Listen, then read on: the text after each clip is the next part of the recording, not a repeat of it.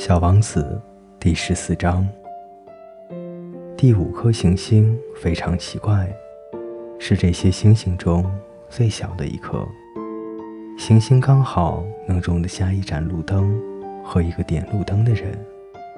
小王子怎么也解释不通，这个坐落在天空某一个角落，既没有房屋又没有居民的行星上，要一盏路灯和一个点灯人有什么用？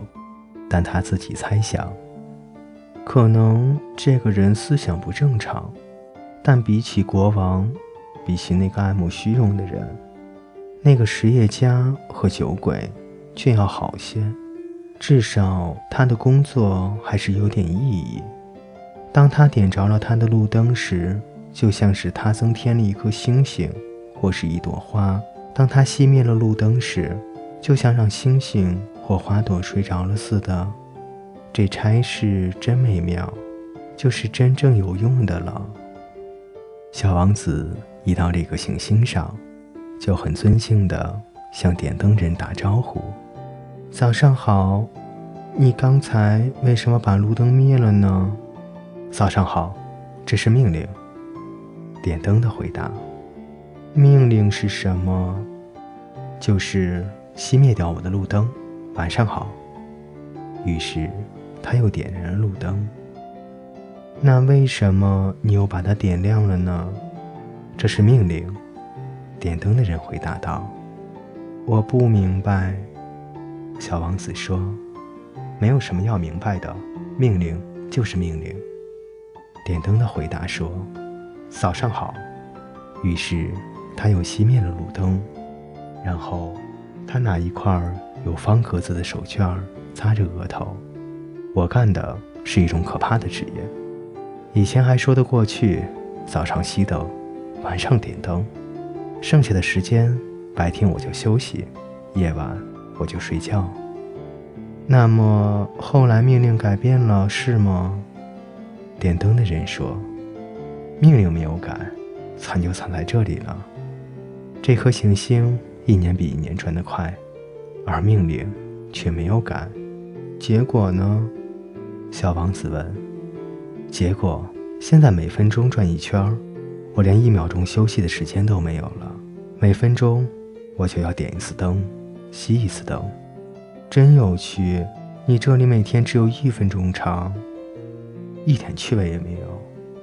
点灯的说：“我们俩在一块说话的时候，已经有一个月的时间了。”啊，一个月？对，三十分钟，三十天。晚上好。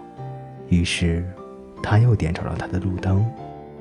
小王子看着他，他喜欢这个点灯人，如此遵守命令。